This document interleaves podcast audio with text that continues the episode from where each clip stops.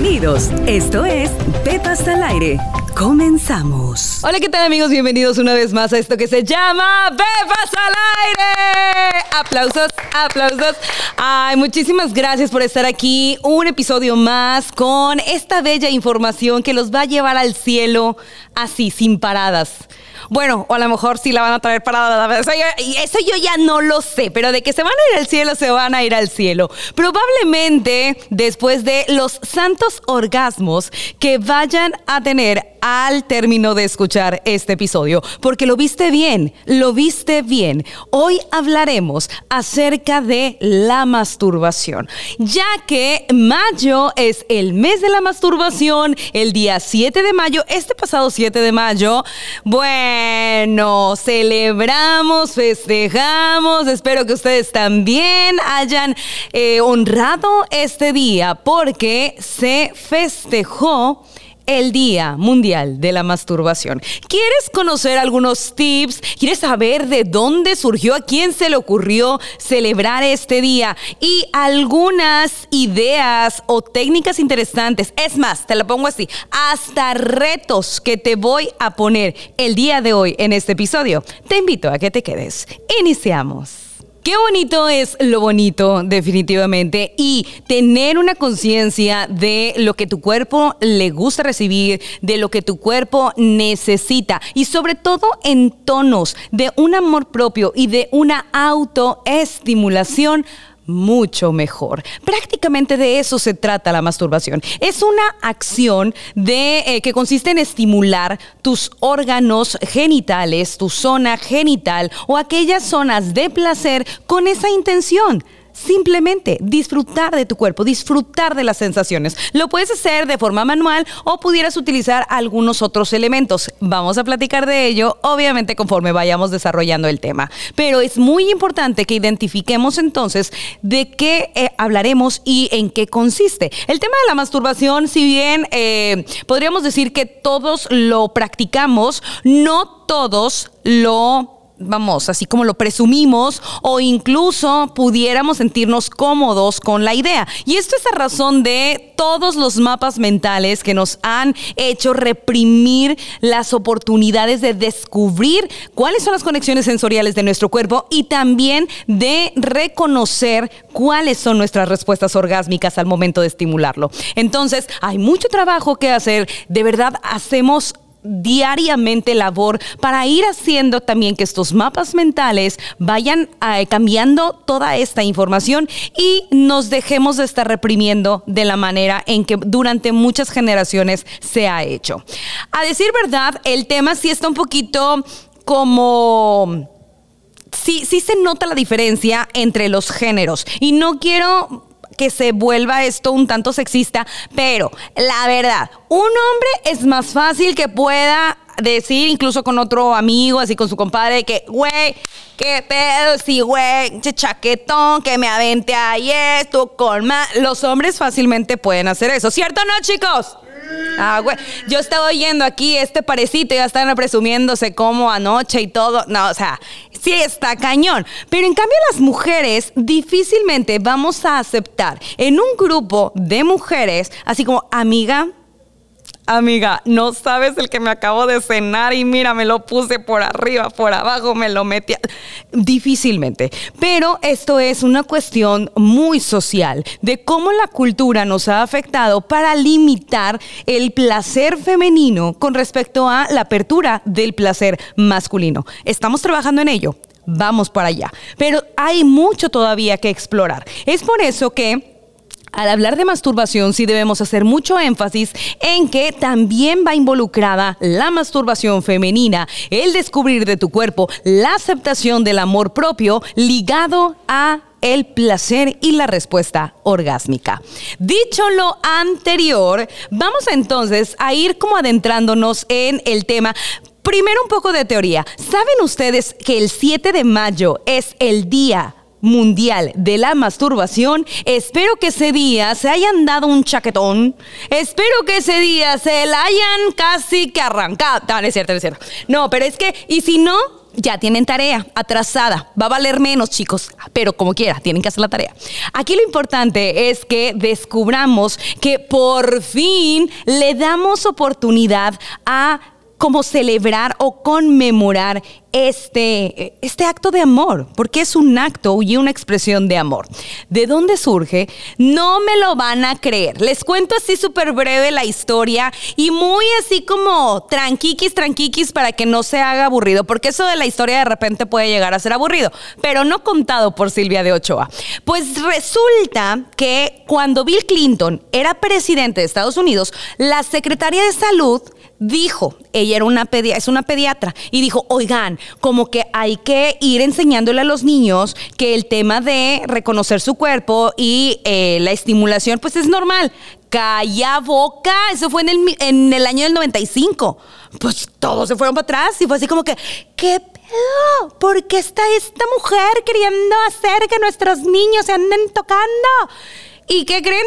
La corrieron la corrieron por la presión social. Pero ante eso, una marca muy famosa de juguetes para adultos dijo, nosotras, nosotros vamos a reconocer esto que acaba de decir esta mujer y a razón de eso, a partir de hoy, el día 7 de mayo, será el Día Mundial de la Masturbación. Desde entonces se está conmemorando. Y bueno, pues ya, esa era la historia.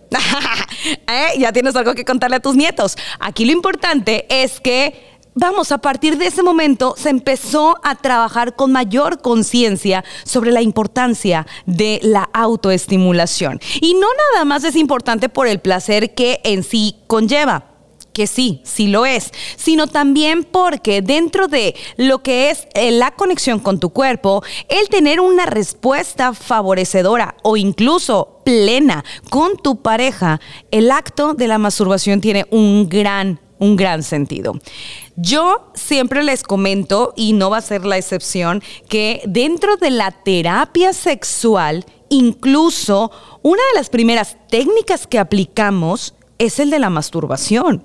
Trabajo mucho con mis pacientes cuando es una terapia sexual, el poder que empiecen a reconocer sus eh, respuestas sensoriales a través de la autoestimulación. Si no tienen un buen, eh, una buena relación con su pareja en la cama, tenemos que trabajar en la masturbación. Si no se sienten cómodos con lo que su cuerpo responde al ser estimulado, debemos de trabajar con la masturbación. Si no tienes alguna cercanía al orgasmo, debemos trabajar en la masturbación. Es nuestra base. ¿Por qué? Porque si tú no conoces tu cuerpo, porque si tú no sabes cómo responde ante los diversos estímulos, pues ¿quién lo va a conocer? No hay de otra. Debemos de conocerlo. Así como te pones frente al espejo para poderte estar viendo las nuevas arrugas que salieron o que te empiezas a hacer el masajito facial y dices, ay, qué rico para que no tenga así como más arruguitas y empiezas a, dedicarle tiempo a otras áreas de tu cuerpo, porque hasta cuando te pones cremita uno se sabrosea y dice, ay, qué rico y te haces el masajito para la, para la celulitis y todo. ¿Por qué demonios no nos masajeamos la vulva? Y lo digo en, verdad, con toda la seriedad del mundo. Hay masajes genitales que favorecen muchísimo temas de lubricación, temas de estimulación y evidentemente a la par el tema de eh, la respuesta orgásmica. Así de importante es la autoexploración. Debemos luchar contra muchas cosas, sí, definitivamente. El primero de, eh, la primera de nuestras batallas es esto, nuestra mente, porque hemos sido criados en un medio muy represivo en el tono sexual que nos impide, para empezar, el tener una conexión y una eh, reconexión con nuestro cuerpo de chiquitos. Y esto va para todos los que tienen hijos. ¿Cierto o no? Si tú ves a tu hijo o incluso recuerda en tu infancia hablo de niños alrededor de unos 3 a 5 años, lo primero que hace uno es, déjese ahí, no se esté agarrando, eso está cochino. Y ya, nos programaron, no puedo tocarme, eso está prohibido, está sucio, guácala de pollo. No, Tan simple como eso. Aguas los que son papás. Estamos enviando mensajes incorrectos. Aquí lo importante en todo caso sería que si tú ves a tu pequeño que está conociendo su cuerpo, porque les aclaro, lo está conociendo. O sea, el niño no está en ese plan de, ay, déjame la jalo, güey, para ver si me crece más cuando tenga 20. No, güey, no. Relájense un chorro. El niño está diciendo, ay, mira, una manguerita. ¡Ay! Mira, oh, se siente rico. ¡Ah! Mira, si le jalo, si le pongo, ¿qué es eso? Se está conociendo. Así como a lo mejor si se encuentra el ombligo también se lo va a picar. Es exactamente lo mismo. Así debemos de verlo, con esa normalidad. ¿Qué puntos yo cuidaría? Mijito, cuando vayas a conocer tu cuerpo, hazlo en privado que nadie te vea. Digo, tampoco el niño va a estar en la cena de Navidad, pues ahí buscando, sí, ¿no? Hay que ser nada más muy puntuales en su intimidad. Con eso es más que suficiente. No reprimamos. Vean, vean la clase de adultos reprimidos que tenemos en la sociedad. Yo tengo varios de pacientes. No es nada grato. Hay mucha frustración en el entorno sexual gracias a eso. Una vez que vamos trabajando en como romper con todos estos mapas mentales, incluso en trabajar también en reconocer cuál es la información errónea que tenemos, que nos ha creado miedos, tabúes, incluso hasta desmitificar varios hechos, creo que lo que seguiría es empezar a trabajar con tu cuerpo, propiamente con tu cuerpo. Antes incluso de ya estimularlo, sería bastante prudente que lo conocieras. Tarea tarea, una tarea que encargo constantemente. Si tú me sigues de tiempo, puede ser que ya la hayas hecho. Si no la has hecho, es el momento.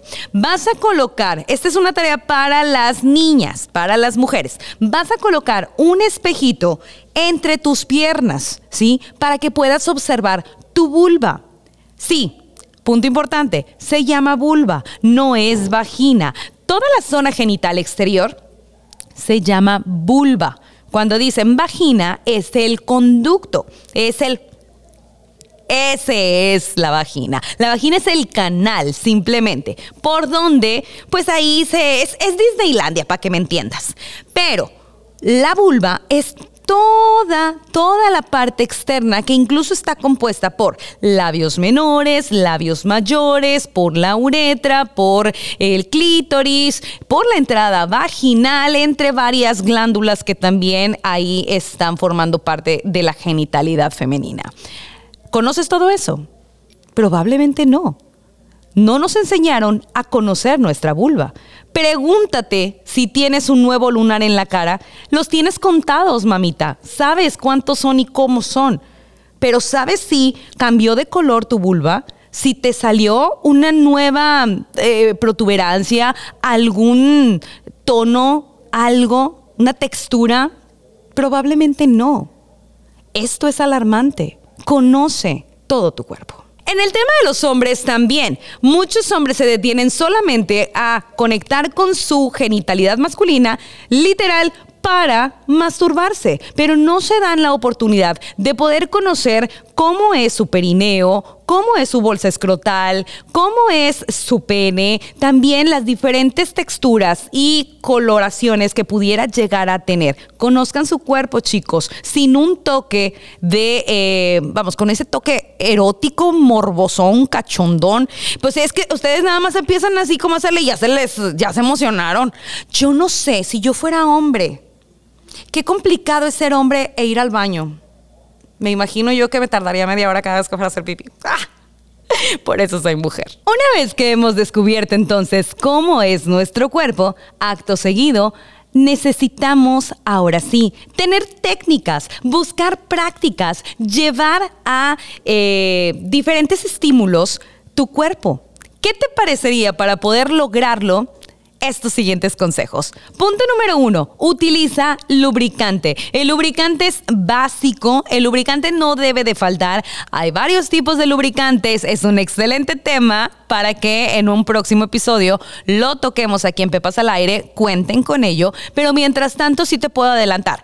El que no debe faltar ahí en casita es el lubricante con base en agua. Este es el más parecido a la lubricación natural femenina. Así que sí o sí, tanto para hombres como para mujeres, un lubricante en base de agua va a ser tu mejor aliado. Otro consejo también muy importante, aunque usted no lo crea, prepara un ambiente. Sí, yo sé, como un ambiente romántico, pues eso apenas para la pareja y que se vea así todo bonito para compartir con alguien. No también puede ser para ti. Te puedes poner linda, te puedes poner así todo atractivo, incluso para ti. Date un baño rico, huele rico, pon lucecita tenue, hay un aroma delicioso, algo que te motive. Haz el ambiente, haz el ambiente. Es muy, vamos, enriquecedor que te des la oportunidad de dedicarte el tiempo como se lo dedicas a alguien más. ¿Por qué no hacerlo contigo? Que eres la persona más importante de tu vida. Ya que tenemos el lubricante y tenemos un buen ambiente, vamos a ir descubriendo las zonas a estimular. No te vayas directo a la zona genital.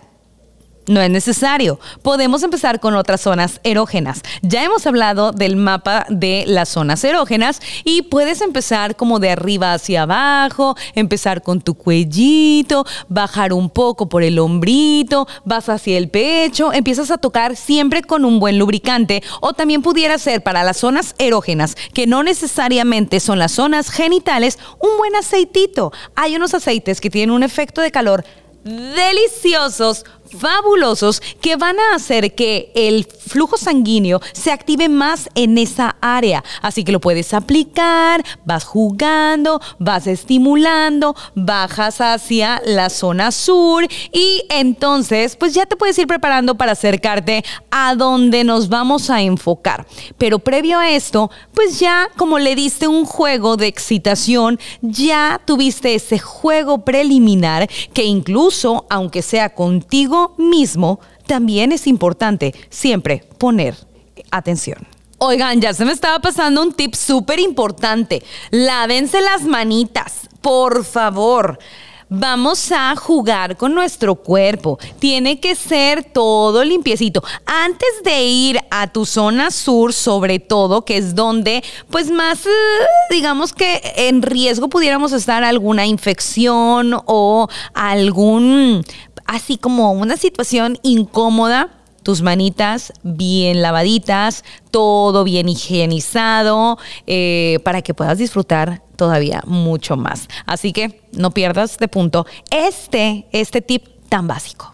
Como buena promotora de la juguetería erótica, yo sí te digo, oye, ¿por qué no prueba con un juguete? Un juguete. Y esto va, chicos, también para ustedes, porque la juguetería erótica no está enfocada nada más en el cuerpo femenino. Hay también algunos elementos que pueden utilizar los caballeros. Ahorita eh, vamos a, platicar así por mencionarlos, pero la mujer definitivamente lo que sí recomendaría que tuviera es algo aunque sea leve, que vibre, ¿sí?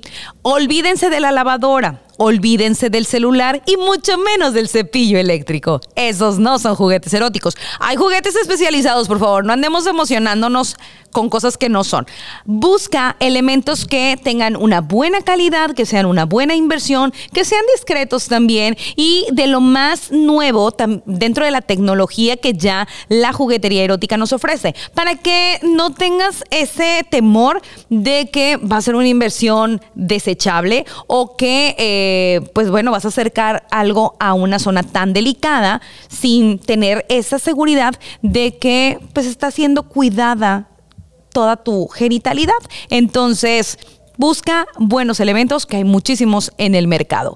Pero también hablando de los hombres, pues probablemente para ellos algo que pueda funcionar es la famosa fundita. Hay unas funditas que son súper maleables, de muy buena calidad y con una textura interna que simulan una vagina. Son increíbles, son muy económicas y te pueden dar diferentes resultados. Así que como juguetes básicos, esto les puede servir, les va a favorecer ya en el tono de la masturbación. Conozco muchas mujeres que tristemente, ante el entorno de esa necesidad de autoestimulación, probablemente se den la oportunidad de hacerlo, pero con un sabor de boca no agradable. Y termina esto siendo una carga de culpa terrible.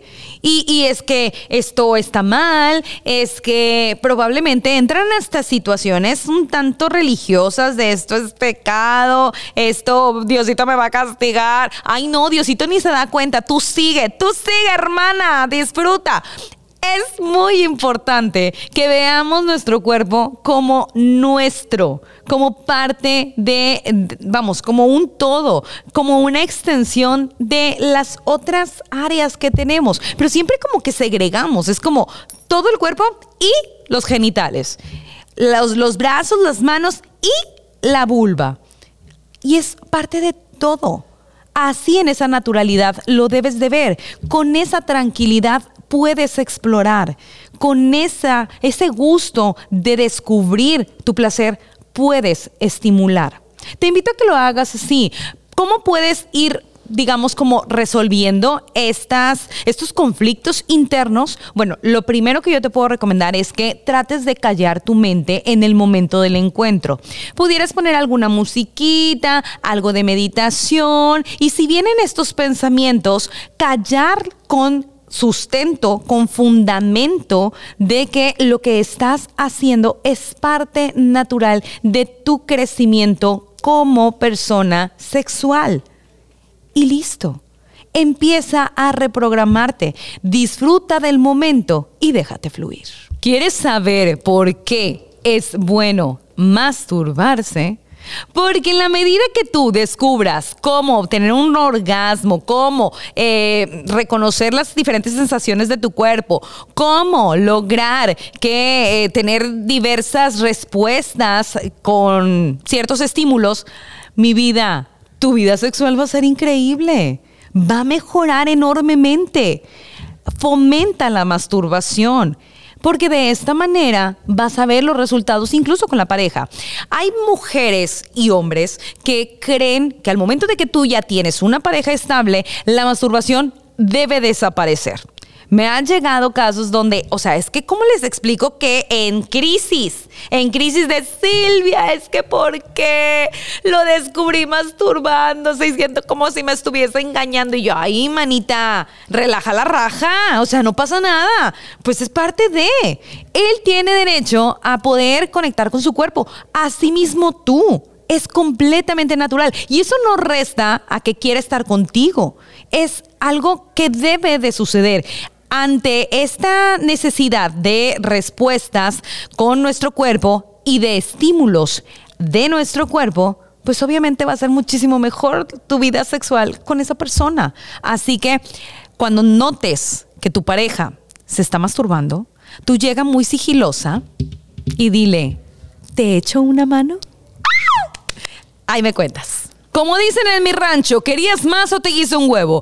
Estos son algunos de los consejos o tips que puedes empezar a aplicar para tener una vida sexual más placentera, movido por la base de todo eh, crecimiento sexual y erótico, que es el tema de la autoestimulación. Así que a trabajar. Sin embargo, yo quiero todavía ponerle como un toque, un toque más así como agresivo a este episodio. Te voy a dar cinco retos, sí, cinco retos para que los practiques durante este mes de mayo, lo que resta del mes, durante los encuentros que tengas de amor propio, de carácter erótico sexual y que luego me cuentes en comentarios, me mandes ahí mensajito de qué tal te fue. Reto número uno. El reto número uno va a ser muy simple. ¿Te gusta el mañanero? Sí, ¿verdad? Qué rico despertar y tener